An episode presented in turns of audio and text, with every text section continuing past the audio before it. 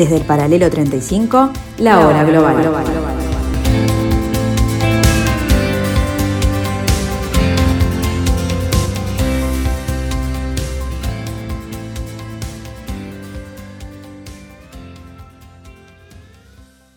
Hola, ¿qué tal amigos? Bienvenidos a esta tarde de Radio Mundo, a este 21 de octubre del año 2021, en el 1170 AM de vuestro dial, comenzando otro capítulo de la hora global.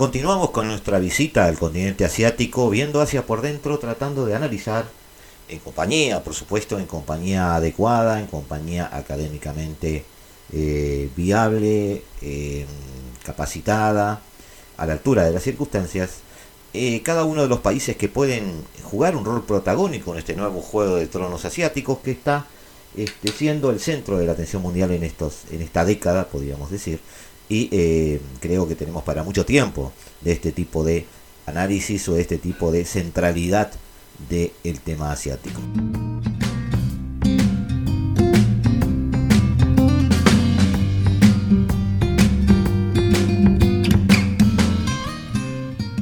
Hoy prestaremos atención a ese binomio de países relacionados de su génesis, relacionados de su actuar eh, relacionados desde sus conflictos y su actual protagonismo en el área del Indo-Pacífico. India y Pakistán, Pakistán e Indias, son, sin duda, dos importantes protagonistas del escenario asiático.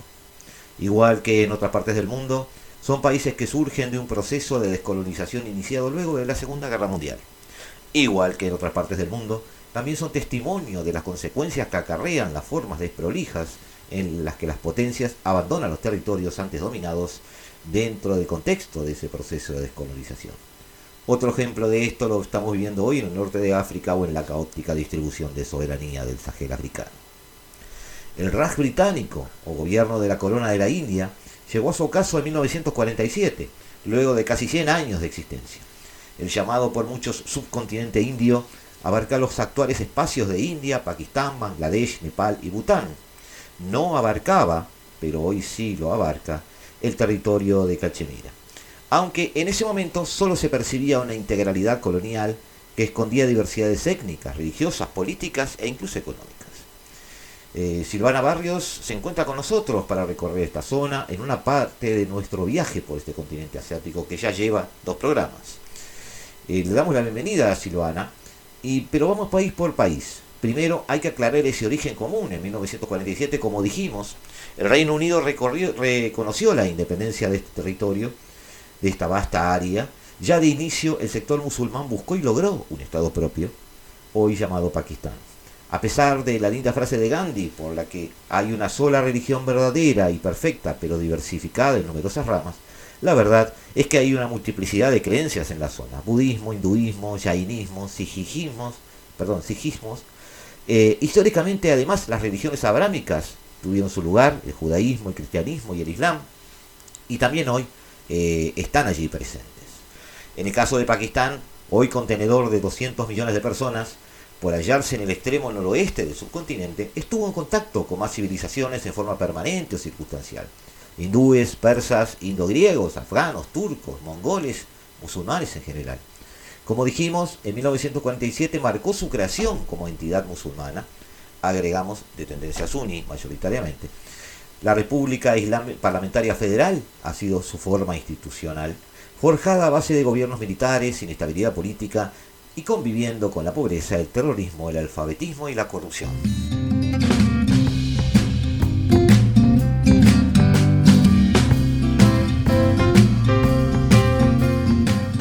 Silvana, bienvenida. Bienvenida a la hora global. Este, muchas gracias otra vez por estar acá. Hay un detalle que se roba el protagonismo en cuanto a este análisis de Pakistán, porque estamos analizando Pakistán. Su capacidad militar. Eh, es el séptimo ejército del mundo en cuanto a cantidad de efectivos, posee armas nucleares importantísimo detalle. Y eso lo convierte en un convidado obligado de los foros de discusión geopolítica mundial, el G20 incluido. Está situado entre cuántos cuatro puntos claves, este, China, India, Irán y Afganistán, nada menos. Eh, no podemos menos que hablar de él en este momento convulsionado de Asia en particular y de lo que todos los analistas ya empiezan a llamar, gracias a ustedes los que han estudiado sobre este tema, el Indo-Pacífico.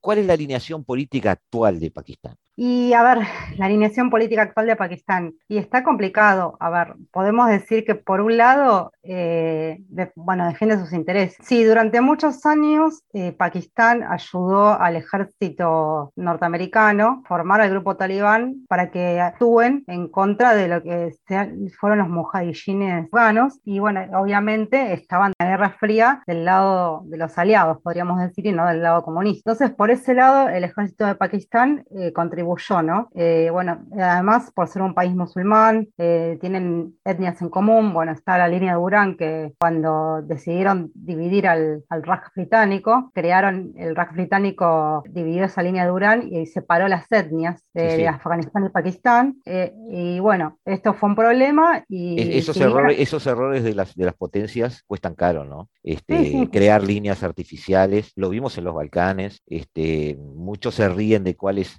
el límite de Libia con sus vecinos en África, porque es una línea recta que no, en medio del desierto, que no quiere decir nada.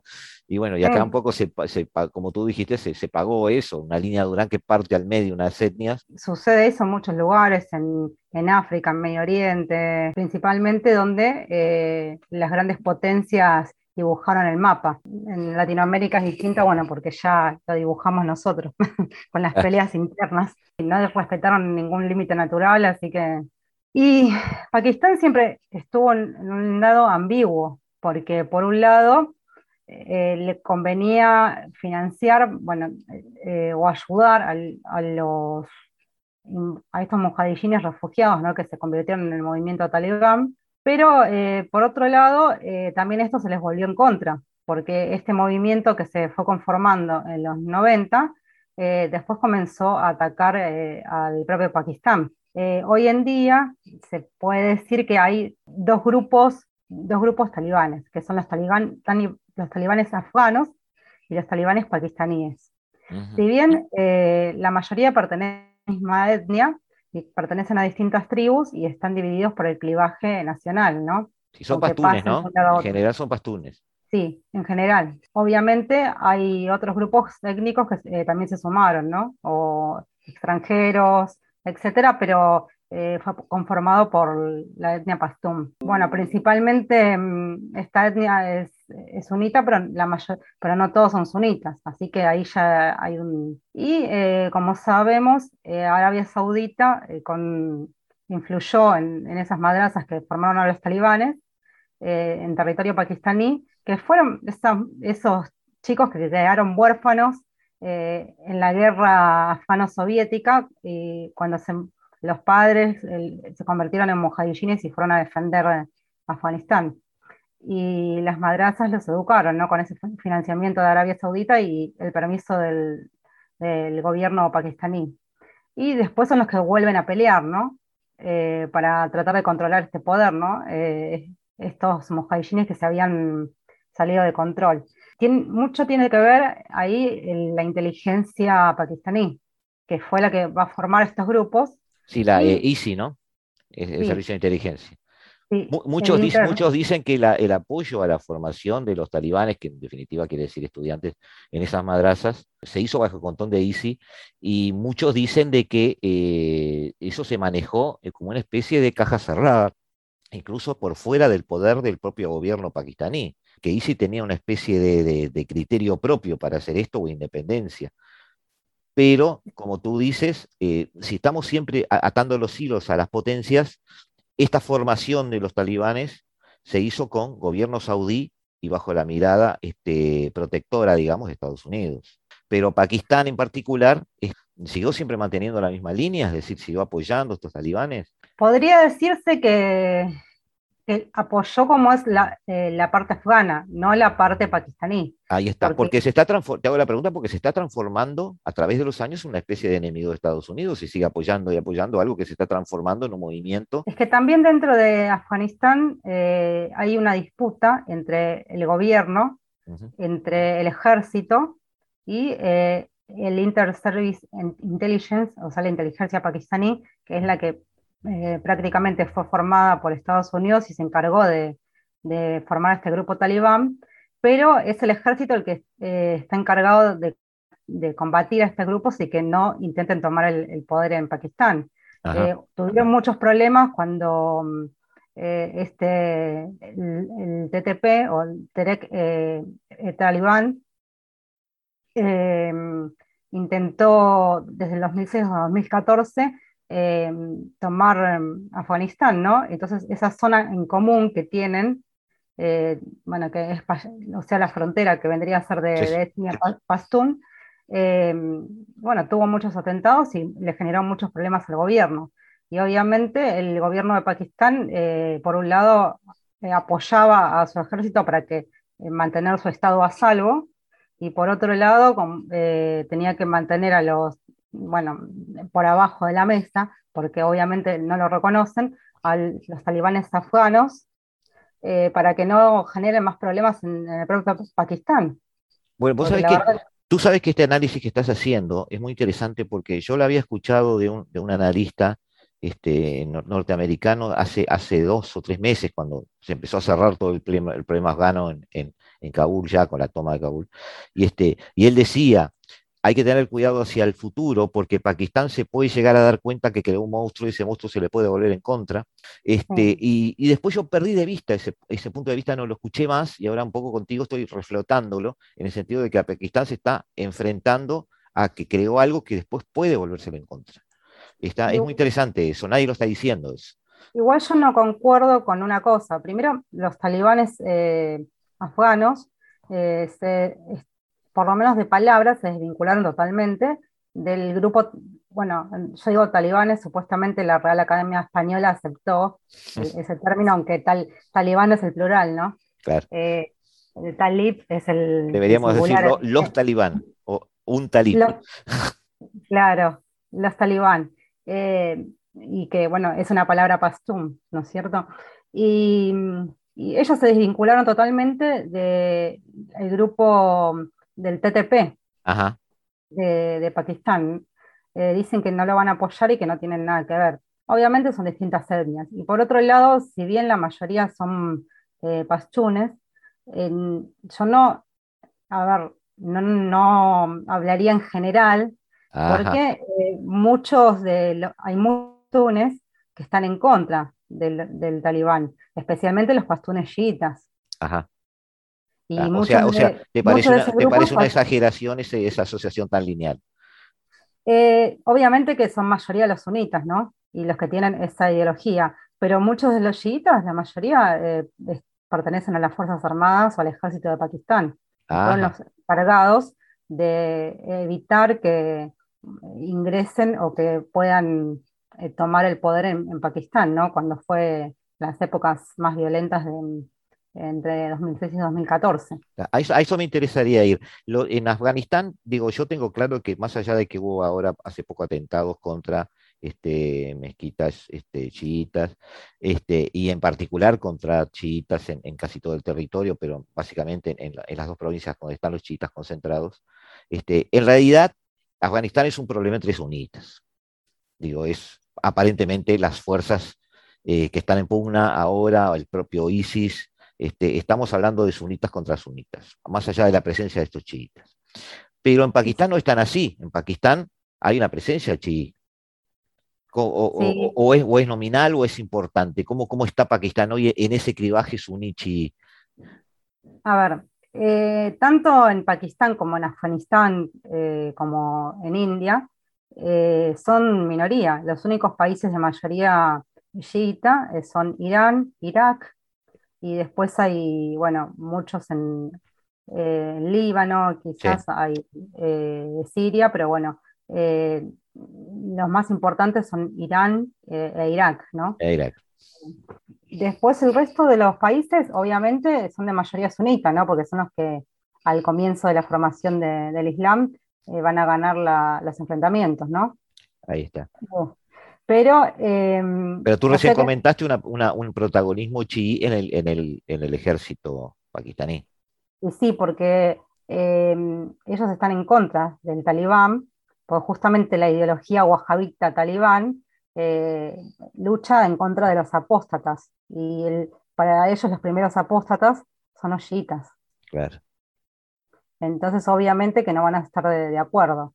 Ahora, Em, después de lo que pasó en Afganistán, podría decirse que em, ya, ya está como un hecho que la resistencia que había en el Valle del Panjir, que fue la que, la, que había resistido em, cuando estuvieron antes en el poder los viejos talibanes liderados por el Mullah Omar, eh, ahora su hijo no pudo eh, resistir y finalmente tuvo que rendirse y eh, están refugiados en Tayikistán. La semana pasada o principios de esta semana se tenían que reunir con un grupo, una delegación talibán, eh, y Pakistán estaba interviniendo en esos diálogos, pero eh, los talibán no se presentaron. Así que están más o menos negociando con Europa, con Francia, etcétera, pero están ahora en Tayikistán. Claro, pero Pakistán, ¿qué, posición está tomando en esto entonces? ¿Sigue, eh, está apoyando esos grupos que podrían ser eh, contra talibanes, digamos, o, está orientándose a empezar a hablar con el, el nuevo gobierno talibán en Kabul? Está intentando eh, hacer de mediador. ahí está, porque con lo que dijiste ahora me, generó la duda, porque yo no, no, tenía claro que Pakistán qué estaba haciendo. O sea, tengo muy claro que China reconoció al gobierno afgano, porque quiere adelantarse por un tema logístico y un tema de, acceso a, recursos eh, naturales. Este, Tengo claro que Putin dijo, bueno, voy a hacer un compás de espera, no los voy a reconocer por ahora porque quiero ver sobre el terreno algunos aspectos que le interesa que estén más claros. Tengo claro que Estados Unidos no tiene ni idea de cómo hablar desde lejos, pero quiere, quiere algún tipo de comunicación con ellos.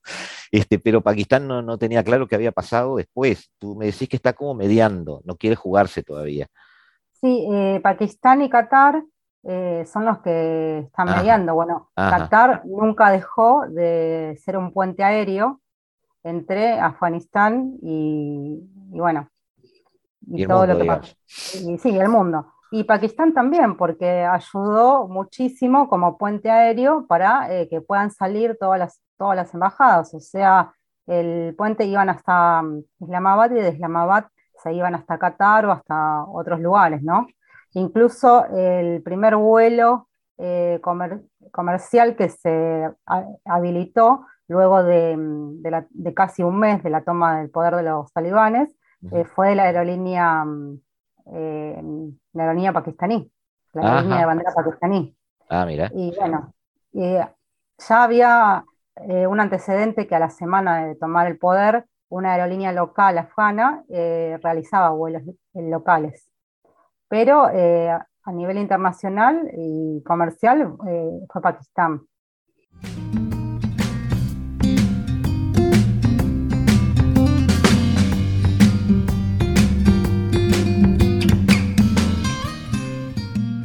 Ahora hay que tener en cuenta otra cosa. Bueno, no es solo Pakistán el que se está acercando.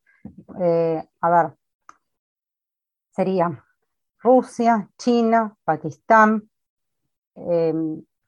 Qatar, bueno, todos esos países fueron invitados a la, bueno, a la asunción de las nuevas autoridades eh, eh, talibán. Y también, eh, y son los que no retiraron embajadores, además de una pequeña delegación diplomática de Indonesia. Silvana, quiero que seamos claros en esto, Silvana, es decir, todos los países que quieren llenar el vacío de poder que dejó Estados Unidos. Sí, y también las autoridades, bueno, talibanes que están gobernando invitaron a esa asunción a Turquía y a Irán para mantener buenas relaciones, ¿no? Entonces, como que sería el tablero de los que están operando o que son los países de la región con los que ellos quieren tener eh, mayor relación. Eh, ahora, ¿qué pasa? Me parece que el juego eh, pasa un poco al desplazar a la resistencia en el Panjir, que es la que se pensaba que les podía hacer sombra. Sí, en realidad, en realidad duró poco, ¿no? Sí, que duró muy poco, eh, fijarse en lo que pasa con eh, ISIS-K, ISIS Khorasan. Em, bueno, este ISIS Khorasan, a ver, también tiene... También estaba anunciado, digamos. Sí, ideológicamente. Todo acá estaba anunciado, increíble. Ideológicamente tenía la misma, las mismas fuentes que el grupo eh, talibán. Lo que pasa es que hay muchos descontentos que se abrieron de ese grupo talibán porque no lo consideraban lo suficientemente ortodoxos eh, y, por y apoyaron una ideología más extrema. O sea, son más extremistas que el propio talibán. Y, a ver, más que nada, bueno, por ejemplo, eh, un, ejemplo que puedo dar. Eh, si alguien roba, se, se, le corta las manos, ¿no? Sí, sí, sí. Según eh, la ley de la Shairía que, bueno, que corría en el siglo V antes de Cristo, ¿no? Que sí, sí, sí, sí. sí. en el siglo V después de Cristo, perdón. Sí, sí, sí, sí. pero los talibán antes de tomar esas decisiones tienen unas ciertas reglas. En cambio, el Estado Islámico no. El Estado Islámico directamente eh, es partidario de que las penas sean totalmente duras y, eh, extremas. Y, bueno, eh, ahí está el, tema. O sea, no estaban descontentos con esa, para ellos, a ver, esa posición blanda, o sea, no tan extrema del talibán. Esa, moderación al momento de llegar al poder. Sí, para nosotros es una ideología extrema, pero para bueno, los miembros del Estado Islámico del Corazón, eh, bueno, se ve que no es tan extrema. para ellos es un poco el respeto a las fuentes, digamos, eh, eh, este, o, a la ley original. Sí, es una interpretación todavía radical pero también que proviene del wahabismo, ¿no?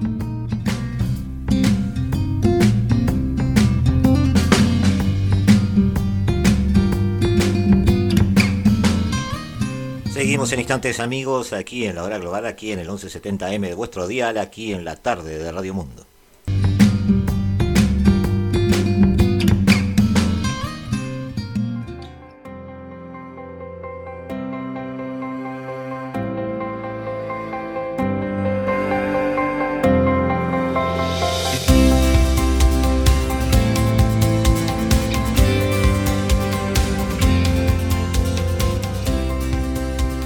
Desde el paralelo 35, la hora global.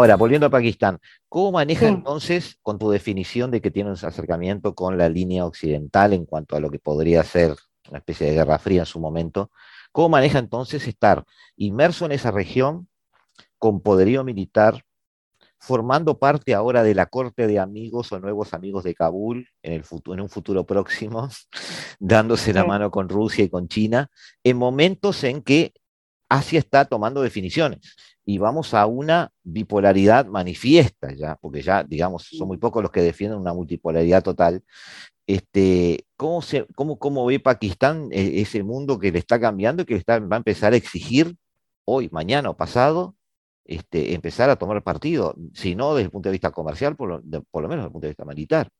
Este, su vecino, después vamos a hablar de India, ya está formando ah. parte de un, de un, este, de un acuerdo militar. Eh, Pakistán no le queda otra que involucrarse porque Pakistán es el mayor perjudicado. Era el mayor perjudicado antes y es el mayor perjudicado ahora si es que eh, hay un colapso total del gobierno afgano. Eh, a ver, si bien el desplazamiento interno es enorme, la mayor cantidad de refugiados que hay fuera de, de Afganistán se encuentran en, primer lugar en Pakistán, perdón. La mayor cantidad de refugiados afganos, no sé si afganos sí, están en Pakistán. Están en Pakistán, más de 3 millones. y ahora como se sumaron como un millón y medio más, Después el, otro lugar a donde emigraron eh, es Irán. Y después tenemos eh, los otros que emigraron a, Turquía o otros países, ¿no? Pero, el, a ver, llega un momento como que Pakistán no puede sostener más a esos refugiados porque tiene que dar trabajo, sostener ayuda.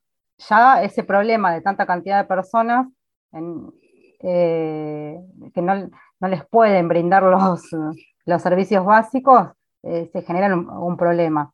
Y si entran en una guerra civil de nuevo, va a ser mayor la cantidad de desplazados y además eh, la, radicalización de estos grupos los puede perjudicar. O, sea, o, eh, sea, que Pakistán va a tener que tomar una decisión en cuanto a qué, en cuanto al tema afgano y además en cuanto a su entorno asiático. Sí, sí. por eso la posición que está tomando ahora es de, de mediar de un acercamiento eh, con el grupo en el gobierno, con el talibán, y tratar de que la comunidad internacional ayude, eh, o sea, brinde fondos, porque no hay que olvidar que todos estos 20 años el Estado afgano se mantuvo gracias a la ayuda internacional, y ahora tienen más esa ayuda. tienen los 31 millones de, dólares, de, dólares sí, que se comprometió China eh, a darles al gobierno talibán. Y eh, recientemente se logró que el G20 llegue a un acuerdo eh, donde también se comprometió a darle un paquete de ayuda económica muy importante. Es un paquete más o menos de la, cantidad similar a lo que dio China, ¿no? El G20, la Unión Europea, decidió entregar un paquete de ayuda de un millón de, euros, o sea, mil, 1.150 millones de dólares eh, Afganistán. Eh, ¿Para qué? Para eh, apoyo directo a los, afganos. Ahora, el problema es tanto de China o, de la, mm, o del G20, ¿no? ¿Cómo van a negociar o, cómo, a quién le van a entregar esa plata? Porque ¿quién, ¿quién la va a administrar? Ese es el tema. Si ellos se involucran o no se involucran. A ver, nadie tiene confianza en que puedan involucrarse. Primero, bueno, China no tiene experiencia en, a, ver, en meterse, eh, digamos así, burdamente en, asuntos internos de otros estados, ¿no? Sí, sí, y tampoco De, una negociación diplomática eh, como mediador. en definitiva, el flujo de dinero en lo que sería la última milla no se puede dirigir. Claro. Este, y depende del gobierno que esté en funciones. Y en ese juego, me decís, está Pakistán también mediando. Claro, porque también eh, es el que bueno, a ver, habló un poco con, presionó eh, todo el tiempo en Naciones Unidas y en los grupos, para que, grupos internacionales, para que la comunidad internacional se involucre y sostenga a Afganistán de alguna forma, los ayude económicamente.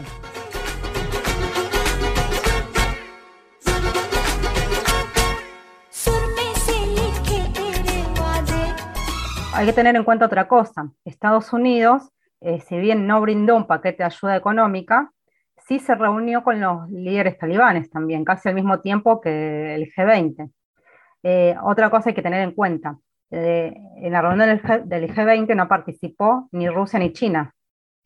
O sea que este paquete de ayuda lo van a dar nada más que los países de la Unión Europea, ¿no? El, Ahora lo que, el presidente del G20 es Italia, así que fue eh, Italia el, que encabezó esta ronda de, negociaciones. Ahora, ¿cómo se va a brindar? Si va a haber asistencia humanitaria, ¿van a permitir que vuelvan eh, organizaciones humanitarias? No sabemos. Todavía eso creo que no está definido. Para... además, sí, perdón, perdón, decime. Sí. Además me parece que hay algo muy importante que es el temor que tienen del resurgimiento de grupos extremistas Em, que vayan eh, a atacar tanto a Europa como a Estados Unidos. Y la verdad que, eh, a ver, esta disputa interna que hay entre el Estado Islámico del Corazán y el Talibán eh, ayudó a que aflojaran un poco y brindaran esta, esta ayuda. Porque el Talibán está, em, a ver, está subsumido en controlar su territorio en Afganistán, no como en hacer atentados eh, no, no, el talibán, el, talibán tengo, claro que no es un grupo terrorista, digamos, es un grupo insurgente. Sí, está considerado como un grupo terrorista por Estados Unidos y por sí, otros pero digamos, es, está circunscrito a un territorio y no, claro, pero, tiene un, perfil, este, digamos, global. Como, como tuvo el Qaeda, por ejemplo, como el propio ISIS en su momento. Incluso el ISIS es más territorial que el Qaeda. Sí, eh, sí, sí, por supuesto, pero hay que tener en cuenta otra cosa que el Estado Islámico, o bueno, o, ISIS, em, o Daesh, como querramos llamarle, porque cambió de, nombre varias veces, eh, estuvieron involucrados en atentados. Hubo atentados en, Times Square, en Nueva York, eh, que fueron, eh, al final fueron desbaratados esos atentados, y supuestamente fue una filial del Estado Islámico el que estaba realizando como esos atentados. Y así, bueno, hubo otros intentos en otras partes del mundo, ¿no? y además trata de crear eh, células o reconocer eh, otros, otros grupos en otros países, así como pasó con Afganistán, ¿no? que crearon, eh, que hay un grupo que se identificó con el Estado Islámico y el Estado Islámico original lo, lo, reconoció. Sí, sí, claro, el tema, esa relación con los, con los grupos que son, digamos, puramente terroristas, por llamarlo de alguna manera, o estrictamente terroristas, incluso con vocación globalista, como, como es Al-Qaeda, puede ser el propio ISIS-K, este, es un problema para Kabul y también para Pakistán. Para redondear Pakistán, quería cerrar un poco el capítulo de Pakistán ya, este, em, para meternos un poco en India. Eh, ¿Cómo ves la relación de Pakistán con China? Porque hoy hay que preguntar eso con cada país asiático que analicemos. Bueno, Pakistán eh, con China tiene una relación muy cercana. Eh, a ver, China como es la que eh, está siendo el motor de un poco de la economía pakistaní, ¿no? Lo que no pueden comerciar con India, bueno, pueden comerciarlo con, China, ¿no? Y además es importante para China, bueno, en, este nuevo enfoque que tienen ellos de reavivar la ruta de la seda, hacer, bueno, hacer la, ruta de la seda marítima por el puerto de, de Karachi, y también eh, a través de la eh, carretera o la mm, autopista de la amistad, como ellos le llaman, que es la que cruza mm, sea la Cachemira del lado mm, pakistaní. Del lado pakistaní, ahí está. Del lado pakistaní que la une con India. Y eh, también les interesa el paso por Afganistán. Pero todas esas rutas con las que China va negociando o va desviando y necesita infraestructura y comercio, eh, necesita tener buenas relaciones. Y bueno, la inversión que está realizando es bastante importante.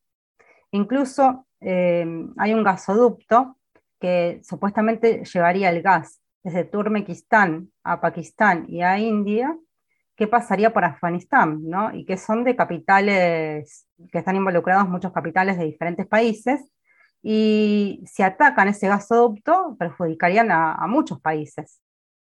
Eh, bueno, nadie está interesado en esto. Después hay otros grupos como un grupo extremista del Baluchistán que atacó capitales chinos en Pakistán. Y obviamente a, China no le conviene todo eso. Entonces tiene que ayudar a fortalecer el, ejército pakistaní y bueno, y que puedan eh, seguir trabajando en conjunto.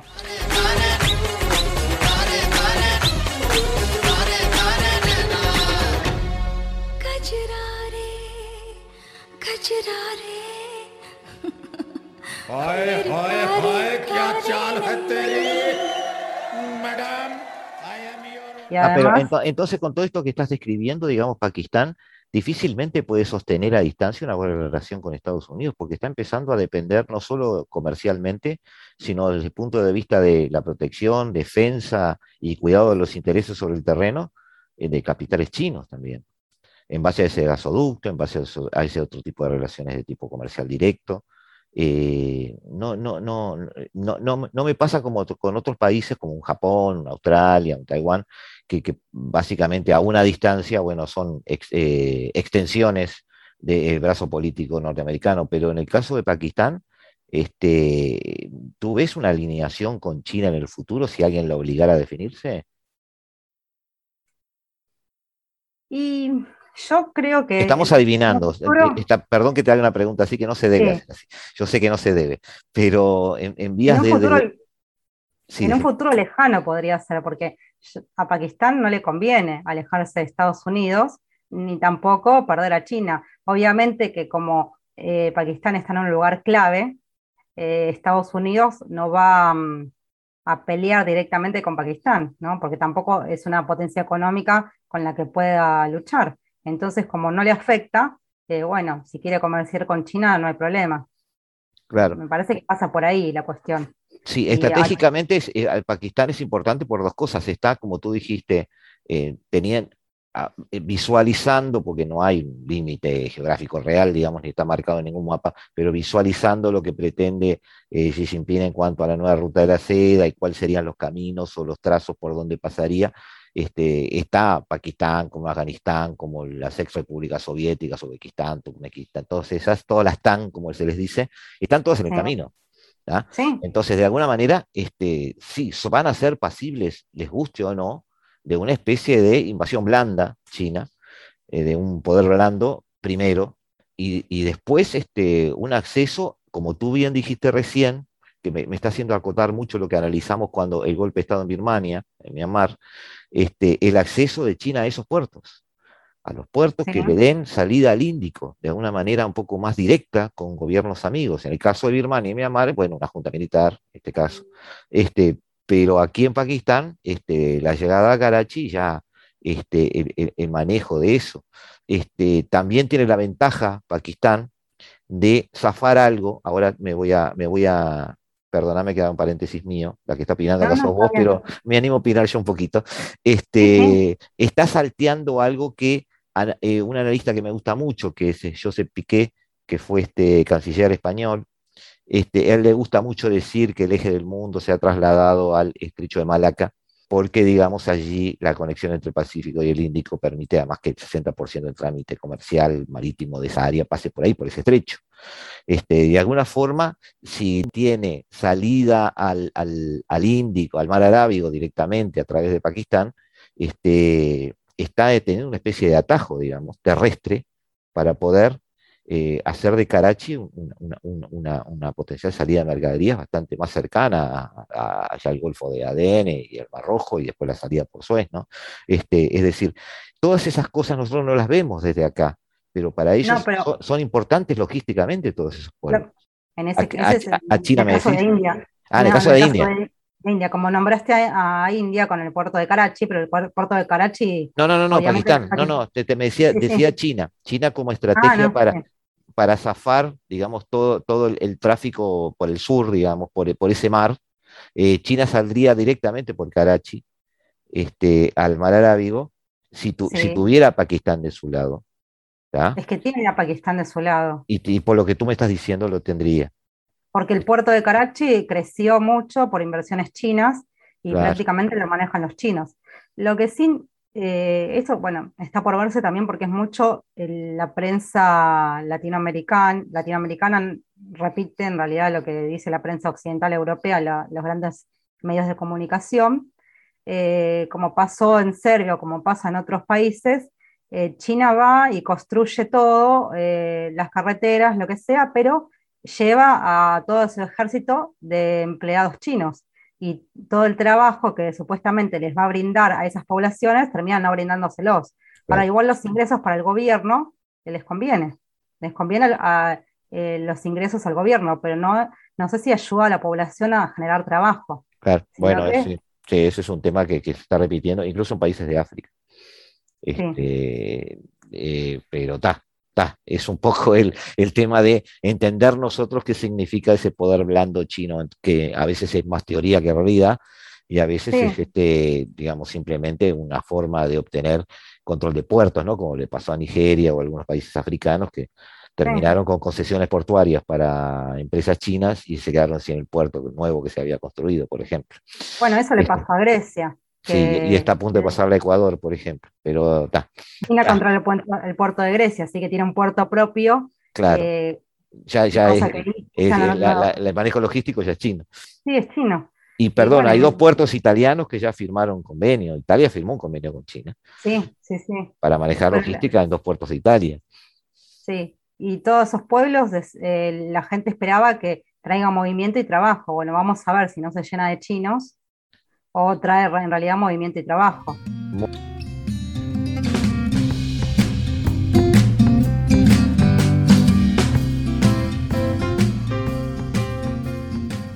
Volvemos, volvemos amigos, eh, un segundo, este, si van, seguimos.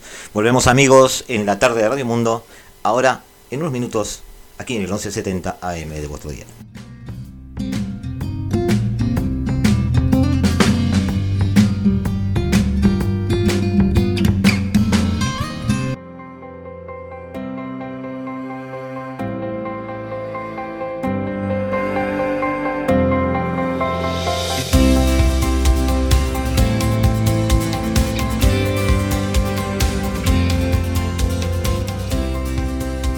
Desde el paralelo 35, la hora global.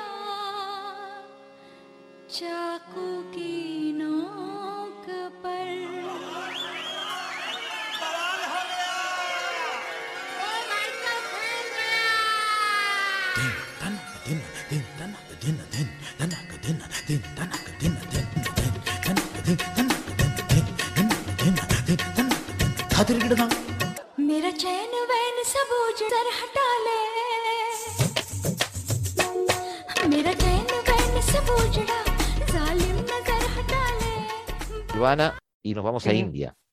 Tiene una alineación un poco más visible. La relación de Modi con Donald Trump fue visiblemente bastante coordinada, bastante alineada, en la misma sintonía.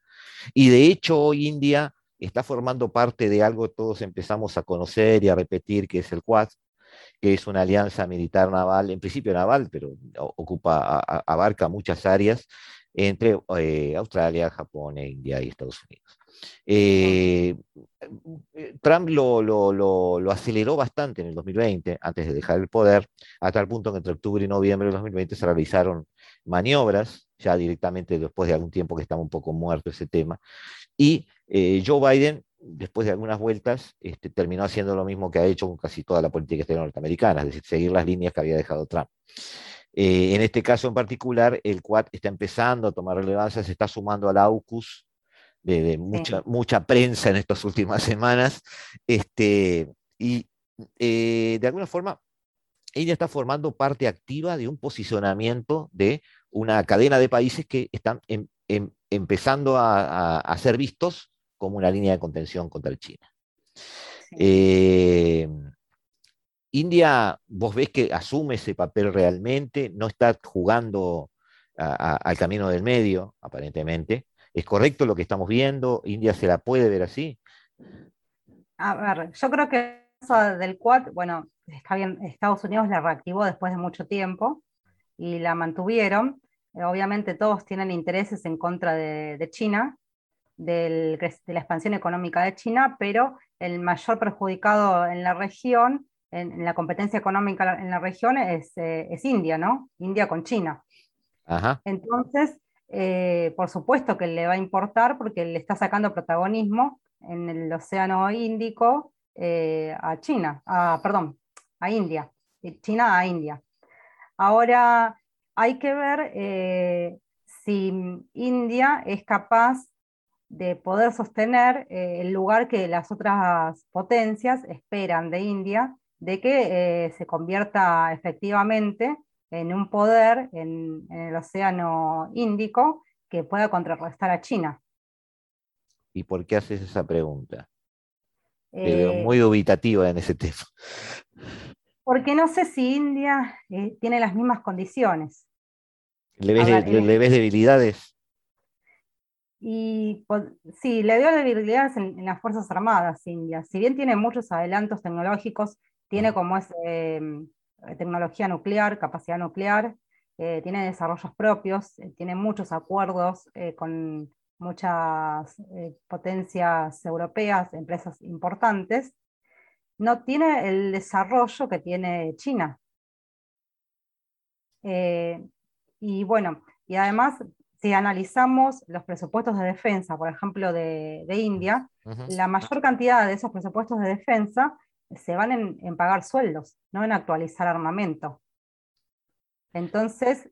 Eh, ¿Qué, qué, parejo eso, ¿no? Porque India en los últimos años ha desarrollado en el área de software, por ejemplo, mucha, mucho protagonismo. Sí, en el área de software. Pero no, no, no hay una aplicación militar de eso, me decís tú. o no parece, a ver. Hay una aplicación militar, pero creo que no está al nivel de China. También el desarrollo económico eh, de India, si bien es importante, me parece que se ha quedado en comparación al desarrollo económico eh, chino. Sí, sí, sí.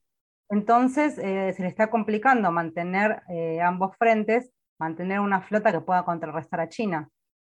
incluso, bueno, diferentes proyectos que ha intentado India con otros países de África o, o la región, etcétera, para contrarrestar a China, finalmente se cayeron. Y, los proyectos de China, uno de los principales es el, surgimiento bueno, de la ruta de la seda, logró concretarlos. Entonces, ¿Logró, perdón, ¿Logró que, perdón, que se cortó? Logró concretarlos. O sea, o, le está costando, pero está haciendo algo, tiene puertos propios. Eh, India todavía no logró, eh, no está en esa fase. No quiere decir que sea un país débil, no es un país débil, pero... Eh, si tú lo ves a un ritmo eh, que, no, no, va a dar la talla en el momento de eh, ser una contención a China en algún aspecto, sea comercial, militar o lo que fuera. Y yo creo que esto también lo vio Estados Unidos, entonces por eso directamente se volcaron a firmar el, el pacto del AUKUS, ¿no? entre Australia, Reino Unido y, y Estados Unidos, ¿no? Que son las siglas. Sí, sí. Y darle, eh, a ver, más eh, tecnología, bueno, o, o venderlos los submarinos viejos de Estados Unidos o que son... Sí, lo que fuera, pero en realidad están, confiando en, un familiar, digamos, porque Australia es, es, un país WASP. Este, Yo sigo mencionando eso porque a pesar de que estamos en 2021, esas cosas siguen incidiendo. un país de la comunidad, un país este, étnicamente familiar, este, parte de la familia. ¿eh? Sí, sí, por supuesto. Están confiando más en Australia, que va a ser eh, capaz de patrullar los mares del Índico antes que, en India.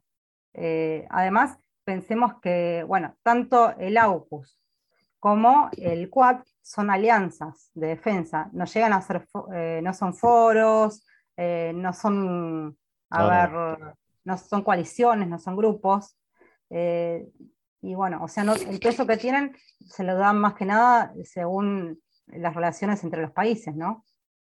Pero por ahora ese es el, mayor peso. Bueno, incluso eh, han dejado de lado a Francia, ¿no? Que sabemos que la mayor, el mayor despliegue militar en toda la zona del Indo-Pacífico y de la costa vendría a ser este eh, de África, eh, siempre ha sido dominio francés. Y si uno mira el mapa, la cantidad de bases que tiene Francia en toda esa zona, y, la dejaron de lado. Es más, hay que tener en cuenta que en las estrategias de defensa que han definido, la primera que realizó una estrategia de defensa para el Indo-Pacífico, justamente por la importancia que tiene, fue Francia en el 2019. Después Inglaterra eh, continuó poniendo esa zona como relevante en el 2020 y después eh, Estados Unidos incluyó en su nueva estrategia de defensa. Y bueno, ahí vemos la relevancia de cada uno, pero sin embargo lo consideran como Francia, como no es parte de ellos, ¿no? Eh, India sí, digamos que vendría a ser, todavía es la, la joya de la corona, por más que ya no sea... Sí, sí, tiene pasado, este... Eh, son muy estrechas de India con, Reino Unido, entonces no se puede comparar, ¿no? Y, bueno, eh, creo que pasa un poco por ahí. Entonces están tratando de jugar en dos frentes para tratar de evitar que mm, China tenga un predominio militar más grande, que en, realidad en algún momento lo va a tener. Ahora, la cuestión es que no tiene una tradición bélica, o por lo menos eh, China no invade ningún país hace muchísimas décadas. Claro, lo que pasa es que ahí nos estamos metiendo en un tema que da para cuatro programas enteros, que es eh, empezar a hablar de la trampa de Tucídides. Eh, por ahora estamos todos tratando de ubicarnos en, el siglo, en el siglo en este siglo, digamos, este, y, la idea es em, tratar de ver con eh, la mentalidad de hoy cuáles son las resoluciones de conflictos de hoy. Como tú decís, China hasta ahora no disparó un tiro en aras de esa expansión. Pero eh, eh, muchos analistas... Pero ha construido islas artificiales. Ha construido, islas artificiales, bases, sigue sobrevolando todos los días Taiwán, está apurando los tiempos de Hong Kong, no, ya con la creación de la Ley de Seguridad Nacional a finales del año de, pasado. De, hecho, creó el ecosistema necesario para ya manejar. Pero como tú decís, eh, no hay una vía militar todavía. Este, China se está mostrando militarmente, es indudable. Sí, sí, sí. Pero no está usando esa vía militar. Y creo que es más partidario de la política de acuerdos blandos o una política blanda. Y bueno, eh, como última ratio usará la vía militar, pero creo que la intención no es enfrentarse ni con Estados Unidos militarmente, ni con los otros países, sino de manera pacífica o coercionarlos de otras formas. Eh, tú, me, decías que India no tiene un, este, una aplicación de la tecnología ni un adelanto tecnológico significativo en el área militar, digamos. Este, pero eh, no, no, no, hay o no estaría previsto por parte de Estados Unidos, por ejemplo, empezar a alimentar eso India tiene, a ver, desarrollos. Lo que pasa es que los planes de desarrollos de India se van atrasando. Pero son, son planes indios. Este, eh, puede ser posible, tú ves posible que Estados Unidos este, de repente eh, apriete un poco el acelerador y, de alguna forma potencie militarmente a India, o no va a llegar a eso y prefiere centrarse en Japón y Australia como está haciéndolo ahora. Yo creo que no, porque los convenios, eh, India tiene una política del, del, Make in India, o sea, de desarrollar todas las empresas eh, de forma autosuficiente, o sea, de lograr que India sea autosuficiente. Y hace acuerdos para tratar de tener el know-how con empresas, muchas empresas norteamericanas de armamentos, europeas, y tratar de desarrollarlas ahí. Pero con, e-, eso cierra la ventana. Estableció planes, eh, pero, pero no, no los pudo cumplir. En cambio, China eh, a, paso chino, paso lento, pero firme, va cumpliendo eh, los plazos establecidos. En cambio, India los va retrasando.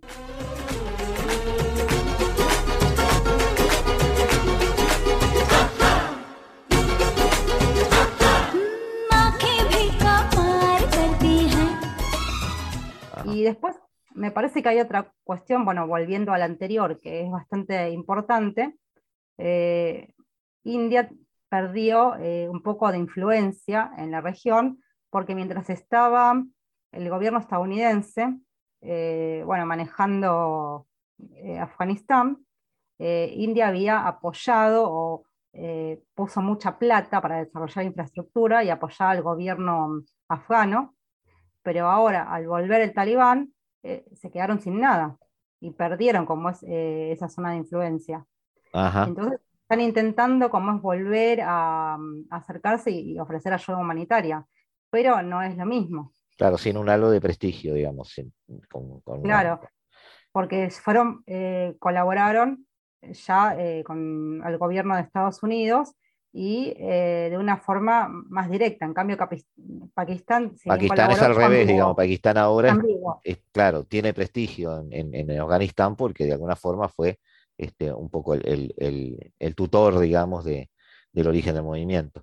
Este, Pakistán por, eh, es como que se, fue capaz de reconvertirse durante la época donde estaban en la guerra civil o bueno, los la guerra eh, ruso, eh, a ver, rusa no, soviética afgana, eh, Pakistán estaba apoyando a las potencias occidentales. Y después, cuando el talibán llega al poder, apoya como es a estos grupos, por una afinidad también ideológica, por una afinidad religiosa, etc. Pero nunca dejó los dos frentes. O sea, eh, estuvo en contacto con los dos frentes, entonces es más fácil la llegada. Y además porque tiene fronteras directas. India no tiene fronteras directas. No, no, no, está bien. Este, no sé si queda algo más por decir sobre el área, sobre Pakistán e India, que es en lo que queríamos entrar hoy. Este, ¿Quedó algo en el tintero? Lo que me habías eh, bueno, planteado o, me habías hecho la pregunta fuera del aire eh, fue con el, tema de Cachemira. Sí. Que eh, había. Sí, se había vuelto, tu análisis se había vuelto muy interesante y yo realmente lo terminé obviando, digo, pero, pero sí es importante porque la relación entre ambos estuvo bastante marcada por ese tema. Sí, porque por ejemplo, uno de los grupos, que es el, el LED, que opera en, en Cachemira, o sea, está considerado como grupo terrorista, tanto por India como por la comunidad internacional como por Pakistán, quiere la unificación de, eh, ver, de la Cachemira, una Cachemira eh, musulmana, pero bueno, opera desde Pakistán. Ahora este grupo eh, realizó varios atentados en India.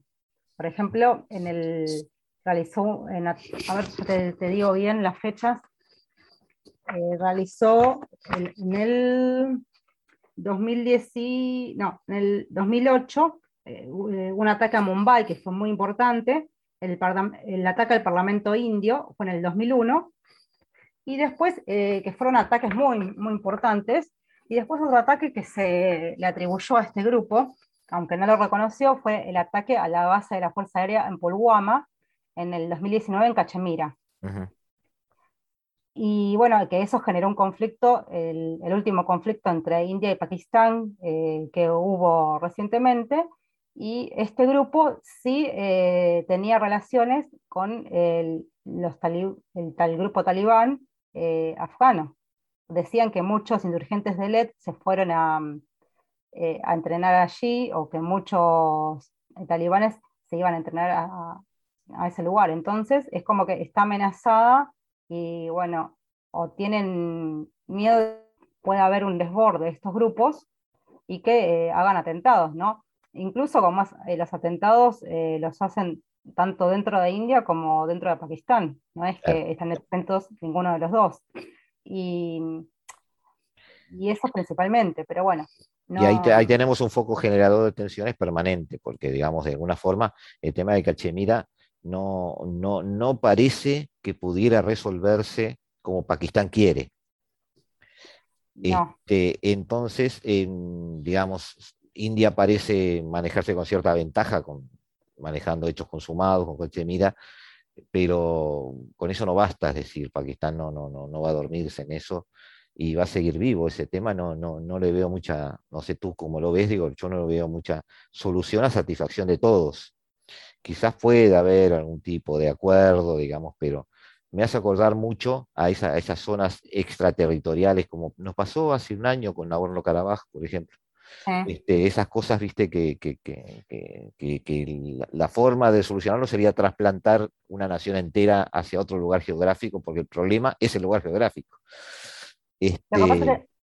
hay que tener en cuenta que Cachemira eh, no formaba parte del, del Raj eh, indio, sino que era un principado asociado a, Gran Bretaña.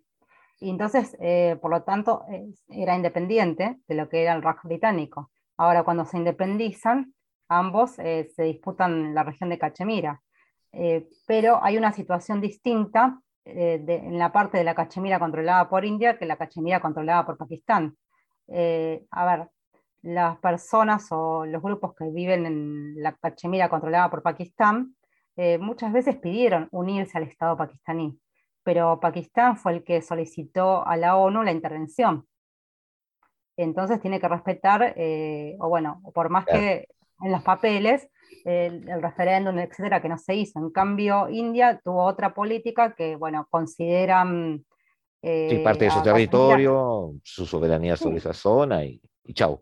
Y ya anularon, el, bueno, en el 2019, que fue el 5 de agosto, anularon directamente el, artículo 35A eh, y el artículo 370 de la Constitución india que les permitía, eh, bueno, que no se asentaran en territorio eh, de Cachemira, o sea, gente de, de, la comunidad india que fueran de ese territorio, sino que esas tierras les, pertenecían a Cachemira. Y bueno, India habla sobre la modificación del artículo 370 de la Constitución, pero no del 35A. Y ya con eso, eh, que está todo militarizado, es muy difícil cómo es que puedan conseguir una independencia o incluso eh, también el sojuzgamiento de la población. Eh, sí, capaz que hay más desarrollo desde que está India, desde que logró tomar esa zona, pero eh, pasa como China, ¿a quién están trayendo para que trabajen y darles trabajo y desarrollo en esa zona? A los indios. Claro. Más porque el partido, bueno, el partido del gobierno es un partido nacionalista y, bueno, defiende el nacionalismo indio, no eh, una región, no la región musulmana, ¿no? Claro. Eh, entonces, más que nada es eso, o sea... E-, ese foco permanece vivo, digamos. Sí, en realidad permanece vivo eh, para Pakistán y bueno, y el conflicto, porque todavía sigue la ONU ahí. Ahora, ¿qué va a pasar en un futuro? Ya prácticamente creo que está casi completamente anexada la Cachemira eh, y la India, por India. Sí sí ¿Sí? sí, sí, sí, sí, sí, sí, tal cual. Por eso hablaba yo un poco de hechos consumados y, y de que en definitiva este, eh, parece que, las aguas van hacia allí. Eh, Silvana Barrios, te tengo que despedir. Como siempre digo, un chiste, un poco en serio, te tengo que echar porque los tiempos no dan. Este, muchísimas gracias, un gran abrazo del otro lado del Plata. Este, que estén todos bien por allí. muchas gracias por estar en la hora global. Este, y bueno, te vamos a volver a, llamar y molestar, como somos pesados nosotros, este, por, algún otro tema. Este, tengo pensado varios temas, pero no te los voy a adelantar porque te quiero sorprender. Y, este, y vamos a invitar a, nuestros amigos a, o vamos a promocionar este, un seminario que se va a realizar en, estos días, creo que mañana pasado, ¿no? Este, vas a tomar parte de él, lo vamos a colgar en la web también. Este, hacia, este, difundimos un poquito de eso también. Es, el seminario anual de, del CARI, del grupo de, del Comité de, de Asia, ¿no? Y bueno, yo formo parte del grupo de Asia al Sur y vamos a tratar diferentes temas, los que estuvimos tratando ahora, pero bueno, un poco más. Eh, a ver, cada uno va a tener una, a ver, distintos, digamos, eh, una distinta participación o explicar un poco más de, su área y va a ser un poco más profunda la exposición sobre el tema. Yo ya, ya, ya estoy retransmitiendo también esto amigos que tenemos en el Curi, acá. Ustedes tienen el CARI, nosotros tenemos el CURI, este, y este, que, siempre están un poco en contacto con nosotros y, se comunican con nosotros por, por seminarios también que tienen lugar a este lado. Muchas gracias por invitarme y que tenga buenas tardes.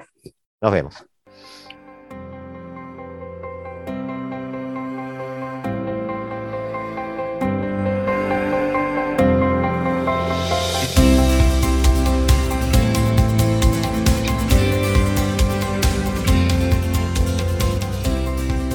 Amigos, otro programa que nos deja muy contentos, Pakistán, India, su relación geopolítica en el vecindario asiático, de la mano de una especialista. Muchísimas gracias a Silvana Barrios por estar presente, ayudarnos a comprender todo esto. Y los dejamos en la tarde de Radio Mundo con la mejor música del mundo en las manos de Eduardo Rivero y Se hace tarde. Nosotros nos vamos, como cada martes y cada jueves, aquí en la Hora Global. Desde el paralelo 35, la, Hora, global.